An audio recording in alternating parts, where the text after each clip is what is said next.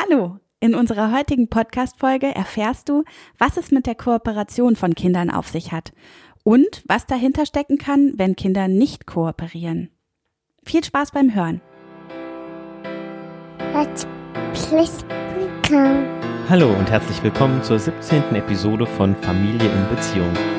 Ich bin Michael Sahedi, Familien- und Paartherapeut. Ich bin Jasmin Sahedi, Diplompädagogin und Elternkursleiterin.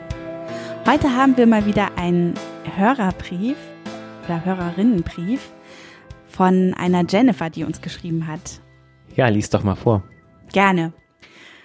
Hallo, ich muss eine Frage an euch loswerden. Ihr habt jetzt schon öfter gesagt, dass Kinder immer kooperieren wollen. Da kennt ihr unseren Großen noch nicht. Elias rastet bei jeder Kleinigkeit aus. Dann schlägt er uns oder macht irgendetwas kaputt. Er hört überhaupt nicht, egal wie freundlich und wie oft ich es sage. Am meisten regt es mich auf, wenn er uns provoziert und dann auch noch frech angrinst. Er wehrt sich immer und wird bockig, wenn er irgendwo mithelfen soll. Aufräumen, anziehen, egal was. Neins kann er auch nicht akzeptieren. Wenn er sich mal beruhigt und mit sich reden lässt, verspricht er das Blaue vom Himmel, dass jetzt alles besser wird. Von wegen. Fünf Minuten später ist wieder alles vergessen. Gestern habe ich ihm lange und breit erklärt, dass wir zu einem wichtigen Termin müssen. Natürlich hat er extra lange getrödelt und wir haben den Bus verpasst. Ich wüsste wirklich gerne mal, was ihr meint mit alle Kinder wollen immer kooperieren. Da frage ich mich, wenn das so ist, wie ihr behauptet, wieso kooperiert Elias dann so gar nicht und macht immer das Gegenteil von dem, worum man ihn bittet? Gespannte Grüße, Jennifer. Hm. Ja, vielen Dank, Jennifer. Puh, das hört sich wirklich anstrengend an. Ja, das glaube hm. ich auch. Also das ist bestimmt in eurem Alltag nicht so leicht, Jennifer. Ja. Ja, also wirklich vielen Dank, dass du dir trotzdem die Mühe machst und die letzten Ressourcen zusammenkratzt, um uns diesen Brief zu schreiben. Ja, wie schön, dass du dich auch da wirklich für interessierst und das gerne verstehen möchtest, was wir hier erzählen und was wir so locker flockig in den Raum werfen über Kooperation und gut, dass du da nochmal nachfragst. Ja, genau. Micha, Kooperation ist ja bestimmt eines deiner häufigsten Themen in der mhm. Familientherapie. Mhm, mh. Jennifer, du hast jetzt nicht gesagt, wie alt Elias ist. Wir gehen mal davon aus, dass er ein Kita- oder Grundschulkind ist.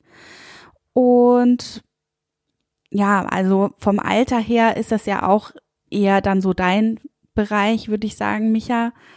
Und deswegen will ich dich gerne mal ein bisschen interviewen heute. Ja, uns ist ja auch so ein Jasper Juhl-Thema mhm. mit der Kooperation. Ja, mhm. auch total. Mhm. Mhm.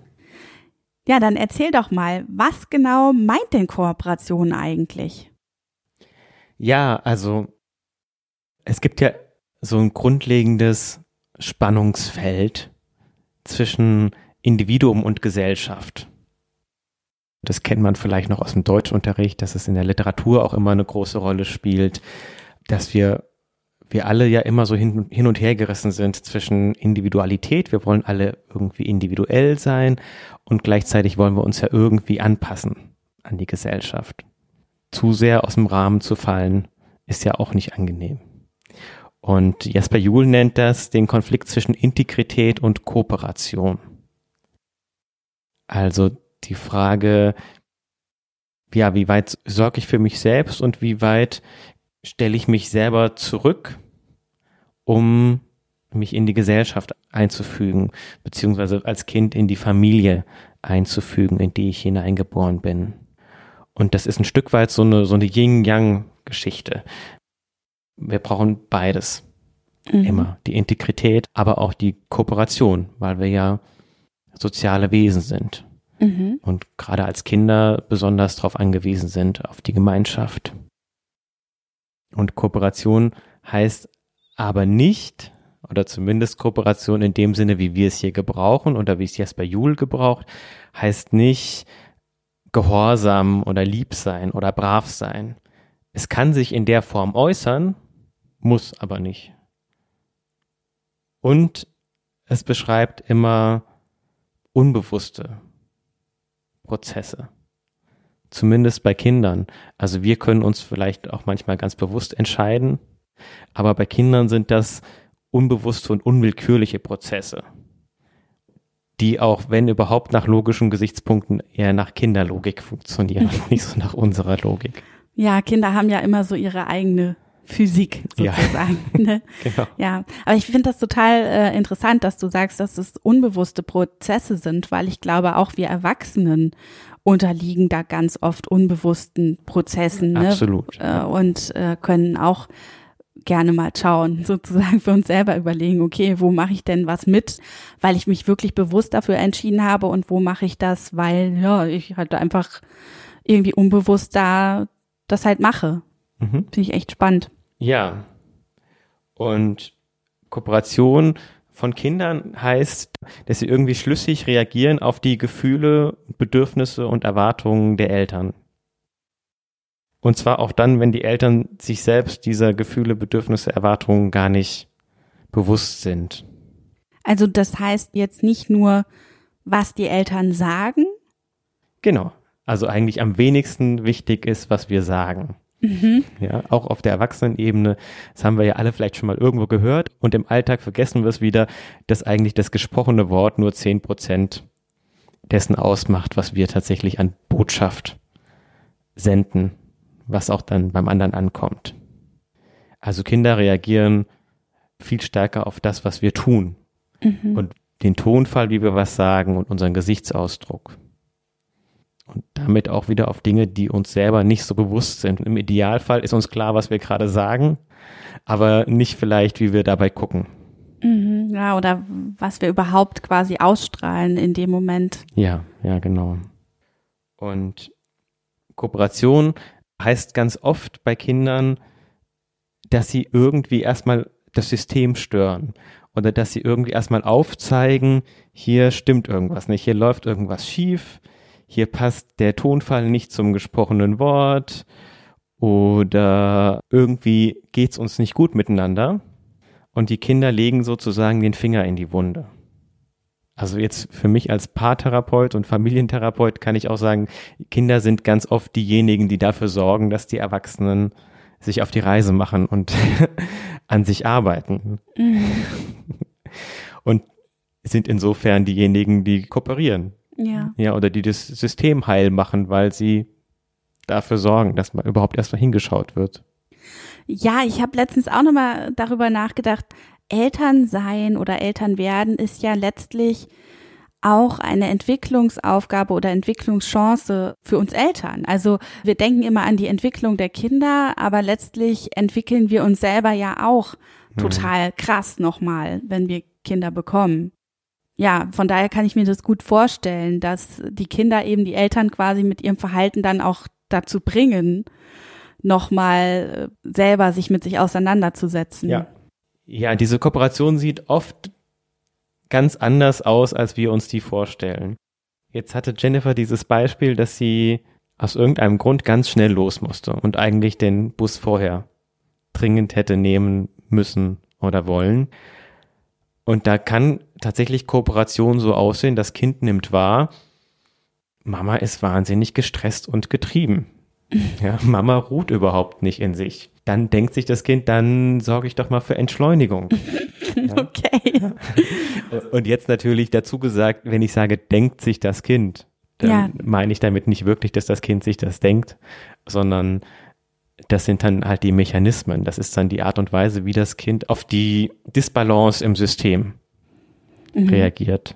Also das heißt, wenn das dann beim Losgehen so ein Stress ist und das Kind quasi immer langsamer wird, je mehr man sagt, jetzt komm, jetzt komm, jetzt komm, ja. dann äh, will das Kind eigentlich sagen, jetzt mach dich doch mal locker, äh, lass uns doch jetzt mal wieder einen Gang zurückschalten und entspannter sein. Zum Beispiel, ja genau. Auch wenn es das jetzt nicht bewusst sagt. Mhm. Hast du denn auch ein paar Beispiele für diese individuellen Erwartungshaltungen, von denen du da eben gesprochen hast? Ja. Also, wenn ein Kind, ich sag mal, was verbockt mhm. und ich dann sage, na, das war ja wieder klar. dann. Ich hab's gewusst. Genau. dann zeige ich ja dadurch, dass ich selber eigentlich schon damit gerechnet habe, dass das passiert. Und aller Wahrscheinlichkeit nach ist das irgendwie auch spürbar gewesen, diese Erwartungshaltung. Kinder mhm. haben ja da besonders feine Antennen. Mhm. Das heißt, wenn man von ihnen erwartet, dass sie irgendwas umschmeißen, dass sie jetzt mhm. extra lange rumtrödeln, dass sie jetzt das kleine Geschwisterchen wecken, dann spüren Kinder diese Erwartung und werden dieser Erwartung gerecht. Manchmal offenbaren wir uns aber auch selber durch ein Lob. Also wenn ich sage, boah, da habe ich aber nicht schlecht gestaunt, dass du jetzt hier deinem Bruder was abgegeben hast. Weil wir dadurch deutlich machen, dass wir das, was das Kind eigentlich als ein natürliches, selbstverständliches Verhalten erlebt, als was Besonderes erleben und noch dadurch zeigen, na, von dir hatte ich das eigentlich nicht erwartet. Ja. Und Kinder haben nun mal die Tendenz, besonders Erwartungen gerecht zu werden. Und diese Erwartungen sind jetzt auch nicht immer individuell. Es gibt auch diese unausgesprochenen Erwartungen von Institutionen beispielsweise. Also die Institution Schule. Offiziell in dem, was sie sagen, erwarten die Lehrkräfte dass die Kinder sich sozial verhalten und dass sie gut zusammenarbeiten.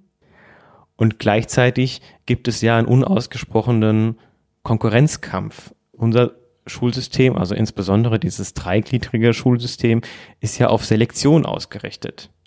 Und das wissen, das spüren Kinder. Und dann müssen wir uns auch nicht wundern, wenn sie die Ellbogen ausfahren. Oder wir hatten auch schon das Beispiel mit der Toxic Masculinity. Natürlich spüren Kinder auch, was die Gesellschaft von ihnen als Jungs beispielsweise erwartet. Da kann ich noch so sehr sagen, ich wünsche mir, dass du auch mal so lieb und brav wie deine Sitznachbarin bist. Oder wie deine Schwester bist. Ja. Wenn Kinder merken, eigentlich erwarten wir doch auch von Jungs, dass sie ihren Mann stehen, mhm. sozusagen, und sich ihren Platz erkämpfen. Ja, das ist spannend, dass du das sagst. Es gibt ja sogar Forschungen zu dem Thema, die aufzeigen konnten, dass Jungen, die in einem Haushalt oder Umfeld aufwachsen, in dem diese Geschlechterrollen so stark ähm, betont werden, auch tatsächlich aggressiver sind, zum Beispiel als Jungs, die in einem ja geschlechterfreieren, offeneren Umfeld aufwachsen. Mhm. Ja, und da gibt's natürlich noch tausend andere Beispiele. In dem Beispiel mit den Geschlechtern würde halt die Kooperation bei Mädchen aussehen, dass sie ganz ruhig und still sind und dann heißt es dann bei der Notenbesprechung, na, du hast dich nie gemeldet. ja? Okay. Ja, woher kommt das denn dann, dass wir als Eltern so oft den Eindruck haben, dass die Kinder nicht kooperieren? Hm. Zum einen mal so ein ganz grundsätzlicher Aspekt steckt da drin, dass wir generell ja eher registrieren, wenn irgendwas nicht funktioniert, als wenn es funktioniert. Wir registrieren generell erstmal, wenn Kinder die Kooperation einstellen. Mhm. Oder vermeintlich die Kooperation einstellen. Genau, wenn irgendwas nicht so läuft, wie wir es uns vorgestellt haben. Ja. Das hat auch ein Stück weit was mit Privilegien zu tun. Wir haben ja schon öfter über Privilegien gesprochen und natürlich wir als Erwachsene sind privilegiert. Das heißt, wir sind es gewohnt, dass wir zum Beispiel den Tagesrhythmus vorgeben, dass wir den Takt vorgeben. Und wenn das an irgendeiner Stelle nicht so ist, wundern wir uns und wenn es so ist, nehmen wir es einfach so hin. Und bei Kindern nehmen wir ganz vieles so hin den Tag über, wo Kinder kooperieren und wir es aber normal finden. Zum Beispiel, wenn das Kind morgens schon viel früher wach ist als wir. Und dann kostet das vielleicht den oder die Kleine viel Mühe, noch ruhig im Bett liegen zu bleiben. Bis wir dann auch endlich so weit sind, aufzustehen. Bis wir dann auch so weit sind, genau. Oder so ein Tag in der Krippe oder Kita. Da zu warten und es auszuhalten, bis endlich wieder Abholzeit ist. Und sich an die ganzen Regeln dort zu halten. Das finden wir alles irgendwie normal. Wir fangen an drüber zu sprechen, wenn das Kind weint und schreit aber wenn das Kind ganz normal sozusagen nach unseren Spielregeln spielt und funktioniert, machen wir uns da keine Gedanken drüber und merken nicht, dass das Kooperation ist für das Kind.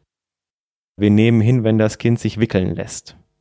wenn das Kind sich anziehen lässt, wenn das Kind sich die Zähne putzen lässt, wenn es sich den Fahrradhelm aufsetzen lässt oder wenn ein Kind einfach still vor sich hin malt oder still puzzelt, dass wir ungestört telefonieren können. Das sind alles solche Dinge, die wir einfach nicht, nicht wahrnehmen und, und in diesem Nicht-Wahrnehmen steckt eigentlich auch schon wieder eine Verletzung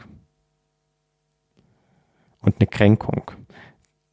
In der Paartherapie ist das ein Dauerbrenner. Mhm. Wenn ich frage, was ist dein Problem oder wo drückt der Schuh, dann kriege ich immer zu hören, ich fühle mich nicht gesehen.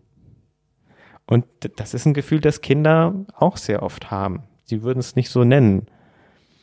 Aber das passiert den ganzen Tag über, dass Kinder Dinge uns zuliebe tun, uns zuliebe ertragen und wir es einfach überhaupt nicht wahrnehmen oder einfach für selbstverständlich abhaken. Und dann sogar noch äh, womöglich noch mehr wollen, mehr erwarten. Ja. Und wenn dann aber einmal was nicht funktioniert, dann ist es das große Thema. Kann es noch Gründe geben, dass wir Erwachsenen die Kooperation der Kinder gar nicht wahrnehmen? Ja, es liegt auch daran, dass es halt so komplex ist. Es gibt auch noch die sogenannte spiegelverkehrte Kooperation. Mhm. Ja, das hört sich wirklich sehr komplex an. Äh, hast du dafür auch noch Beispiele? Ja, also wenn, wenn ein Kind zum Beispiel immer kritisiert wird, hat es zwei Möglichkeiten, damit zu kooperieren. Es kann entweder unser Verhalten kopieren als Erwachsene und selber ständig kritisieren und rumnörgeln, mhm. oder es kann das Ganze wirklich gegen sich wenden und das Gefühl verinnerlichen, ich krieg nichts gebacken, mit mir stimmt was nicht. Oder wenn Eltern total verschlossen sind und kaum sprechen, kann das Kind dadurch kooperieren, dass es selber verstummt, weil dann fällt es nicht weiter auf in dem System. Oder es kann seinen Platz im System finden, indem es total redselig wird und extrovertiert und dadurch eigentlich für eine Balance im System sorgt. Ja, oder wenn die Eltern ganz ernst sind, kann ich selber ganz ernst werden oder ich kann ganz albern werden. Hm. Also das heißt, ein Kind kooperiert nicht immer dann nur, wenn es genau das macht, was wir ihm sagen, sondern manchmal oder öfters kann es auch passieren, dass ein Kind kooperiert, wenn es genau das Gegenteil macht von dem, was wir sagen. Ja, genau. Und zwar aus unterschiedlichen Gründen. Der, der eine Grund ist, dass wir oft selber das Gegenteil wollen oder erwarten. Oder uns insgeheim wünschen. Oder brauchen, genau, von dem, was wir sagen. Und Kinder spüren das. Kinder können durch diese Gegensätzlichkeit auch genau auf das System reagieren und dadurch quasi unbewusst für eine Balance sorgen. Und da haben wir ja zum Beispiel den Fall mit Geschwistern, die oft so gegensätzlich sind und man sich fragt, naja, die haben doch die gleichen Eltern. Und die reagieren auf entgegengesetzte Art und Weisen auf das gleiche Elternhaus. Mhm. Auch hier wieder, es ist gar nicht so wichtig, was die Eltern jetzt von dem Kind verlangen, worum sie es bitten, was sie dem Kind sagen, sondern das Kind spürt einfach, wie wird sich denn hier verhalten? Wie sind denn hier die Spielregeln? Mhm. Ja, dann gibt es noch eine Reihe von anderen Gründen, warum wir die Situation einfach falsch einschätzen. Wenn ich sage, mein Kind verweigert die Kooperation, hört sich das ja erstmal auch wahnsinnig objektiv an. Als wäre das einfach eine Situationsbeschreibung. Dabei steckt der Satz voller Vorannahmen und Interpretation. Und wir wissen halt viel weniger über die Situation, über unsere eigene Rolle, über das, was tatsächlich in dem Kind abgeht, als wir es gerne hätten. Wir können nicht die genauen Gründe kennen, warum das Kind jetzt an dieser Stelle trödelt oder sein kleines Geschwisterchen ärgert zum Beispiel, weil wir vielleicht auch gar nicht gesehen haben, was vorher alles passiert ist. Wir kennen nicht den, den Anfang der Szene. Wir sind einfach insgesamt nicht so objektiv, wie wir es gerne glauben möchten. Und jemand anders würde die gleiche Situation ganz anders einschätzen. Jennifer, wenn du das Gefühl hast, dass dein Kind nicht kooperiert, heißt es eigentlich auf Detektivsuche zu gehen, oder? So wie ich dich jetzt richtig verstehe, Micha. Es ist so ein bisschen wie so eine Spurensuche. Ja, eigentlich noch ein Schritt vorher ist, sich erstmal klar zu machen, es kann sehr viele Gründe geben, warum ich die Kooperation gar nicht als Kooperation wahrnehme. Mhm. Und dann gibt es doch aber schon wahrscheinlich Momente, in denen ein Kind tatsächlich nicht kooperiert, oder? Ja, es gibt tatsächlich Situationen, wo Kinder die Kooperation verweigern. Und das hat immer einen von zwei Gründen. Der eine Grund ist, dass sie es nicht können, dass sie überfordert sind. Und der andere Grund ist, dass ihre Integrität verletzt ist. Mhm. Und wann sind Kinder überfordert? Kinder sind überfordert, wenn ihre Kooperationsbereitschaft überstrapaziert ist. Beispielsweise kennen wir das ja, wenn ein Kind von der Krippe abgeholt wird oder vom Kindergarten und den ganzen Tag kooperiert hat, dann kann es einfach nicht mehr kooperieren. Was wiederum damit zusammenhängt, dass Kinder ja oft mehr kooperieren, als ihnen gut tut. Also Kinder können nicht gut auf sich selbst acht geben und sagen viel zu oft Ja und halten was aus, wenn sie besser Nein sagen würden. Aber das können sie eben noch nicht. Und daher kommt diese Überstrapazierung und daher kommt dann auch oft im Tagesablauf dieser Moment, wo gar nichts mehr geht, wo ich auch als Elternteil alles nur falsch machen kann. dann kann eine Überforderung aber auch eine prinzipielle Überforderung sein, weil von dem Kind vielleicht Dinge verlangt werden, die einfach noch nicht seinem Entwicklungsstand gerecht werden. Und wir überschätzen oft die Klarheit unserer eigenen Botschaft. Wir fordern die Kinder zu irgendwas auf und merken gar nicht, dass es aus Kindersicht viele Möglichkeiten gibt, unsere Aussage misszuverstehen. Ich sage das jetzt also ganz allgemein und abstrakt, weil das ist nochmal eine eigene Folge wert. Also wie kann ich denn mit Kindern so sprechen, dass denen wirklich klar ist, was ich eigentlich von ihnen will? Mhm. Worin genau könnte denn jetzt beim Elias die Überforderung bestehen? Ja, das habe ich mich auch schon gefragt. Da geht es ja zum Beispiel um das Thema Versprechen. Also Versprechen abgeben, Zusagen machen. Und wenn wir jetzt mal davon ausgehen, dass er ein Kita- oder Grundschulkind ist, dann wäre es wichtig, sich klarzumachen, dass Kinder ja bis weit ins Grundschulalter hinein wirklich noch gar kein Zeitverständnis haben oder Zukunftsverständnis. Das heißt, wenn Elias zu dir sagt, okay, Mama, ich habe verstanden, es ist dir wichtig, dass wir pünktlich aus dem Haus kommen, dann heißt das so viel wie, ja, ich hab dich lieb, Mama, ich, ich werde alles für dich tun. Klar. Das heißt aber nicht, dass er am nächsten Morgen noch sich dran erinnern kann. Also wenn Kooperation und Integrität, wie du ja gesagt hast, so dicht miteinander verbunden sind, wie können wir denn dann einen guten Mittelweg finden? Hm. Okay, ja, die Frage liegt nahe, wenn ich jetzt so gesagt habe, das ist ein Spannungsfeld und das sind so entgegengesetzte Pole, dass man jetzt denken könnte, okay, jemand sorgt so gut für seine Integrität, dass die Kooperation ganz auf der Strecke bleibt. Also um die Kooperation müssen wir uns gar nicht so sehr kümmern, haben wir jetzt gemerkt, weil Kinder sowieso immer diesen Drang haben von Natur aus. Einfach als Überlebensinstinkt. Und das habe ich jetzt so dahingesagt, aber das ist ja wirklich eine wichtige Erkenntnis, dass wir Kinder nicht dazu erziehen müssen, zu kooperieren. Sie kommen mit dieser Fähigkeit auf die Welt. Und sie tun es eher zu viel als zu wenig, wenn der Tag lang ja, ist. Ja, und mit dem Wunsch auch, ne? Ja.